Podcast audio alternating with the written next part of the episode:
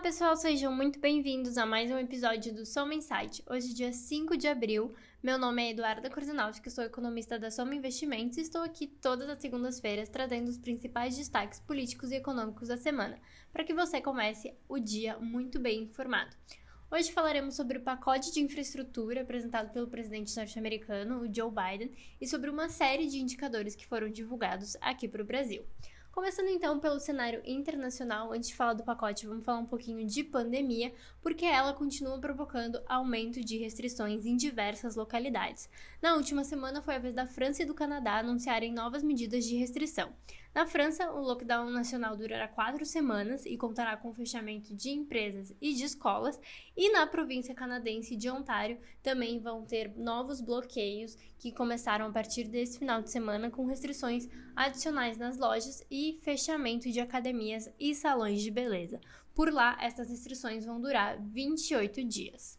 Agora sim, falando né, do pacote de infraestrutura apresentado pelo presidente norte-americano, o Joe Biden, foi apresentado então um pacote de 2 trilhões de dólares que tem como objetivo principal melhorar a infraestrutura do país e também fomentar a criação de empregos. O programa conta ainda com aumento de impostos corporativos, como maneira de financiar o programa. De maneira geral, o pacote está estruturado da seguinte maneira: 621 bilhões de dólares em infraestrutura de transporte, como pontes, estradas, transporte público, portos, aeroportos e desenvolvimento de veículos elétricos, 400 bilhões para cuidar de americanos idosos e deficientes, 300 bilhões para melhorar a infraestrutura de água potável, expandir o acesso à banda larga e utilizar as redes elétricas, 300 bilhões de dólares na construção e reformas de moradias populares, junto à construção e reformas de escolas, e por fim 580 bilhões para serem utilizados em manufatura, pesquisa, desenvolvimento e treinamento pessoal.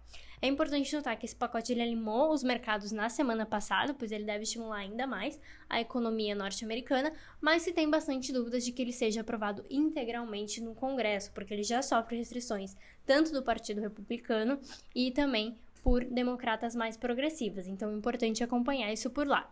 Agora falando aqui de Brasil, a gente continua com novos recordes de casos e novas mortes provocadas pela Covid-19.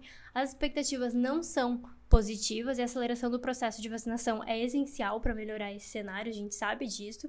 E por falar em vacinação, a Anvisa aprovou na semana passada a vacina da Janssen, a primeira vacina de dose única. Agora o país possui então quatro vacinas aprovadas, duas para uso emergencial, a Coronavac e a Janssen, e duas com registro definitivo, a AstraZeneca e a Pfizer. E essa notícia da aprovação da vacina da Janssen é muito importante, pois o governo já havia fechado o contrato para aquisição de 38 milhões de doses dessa vacina então da Janssen.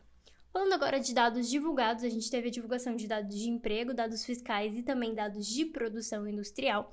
Começando pelos dados de emprego, a taxa de desemprego atingiu 14,2% no trimestre encerrado em janeiro, próximo à projeção de mercado, e o que a gente pode observar é que o emprego continua se recuperando, liderado principalmente pelos empregos informais. Segundo o IBGE, o emprego formal recuou ligeiramente, enquanto a massa salarial efetiva diminuiu.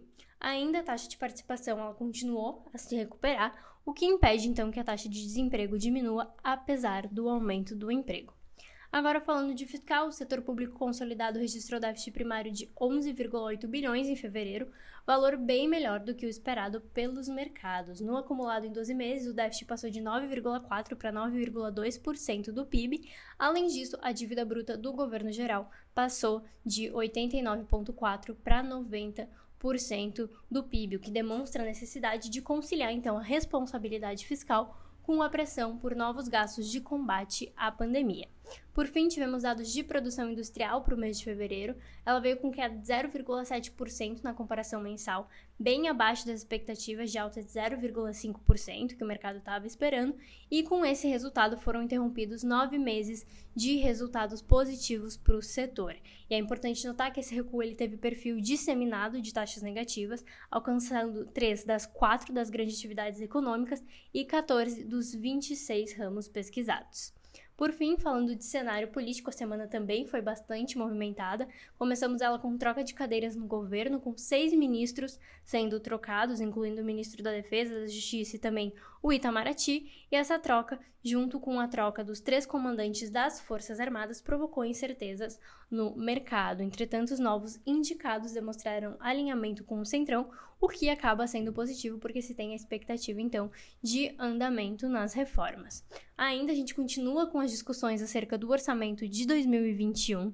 A gente teve avanços agora no feriado com relação a isso, mas impasses ainda permanecem. Então é importante acompanhar o que deve ser apresentado nos próximos dias. O governo tem até o dia 22 de abril para se definir sobre isso. E também é importante notar que ao longo da semana passada voltou a se falar de uma possível ativação de um novo estado de calamidade pública para acomodar as despesas de combate à pandemia, e isso é muito importante de ser acompanhado de perto, pois conforme eu mencionei anteriormente, a situação fiscal do país é bastante complicada, a gente precisa ter responsabilidade fiscal nesse momento.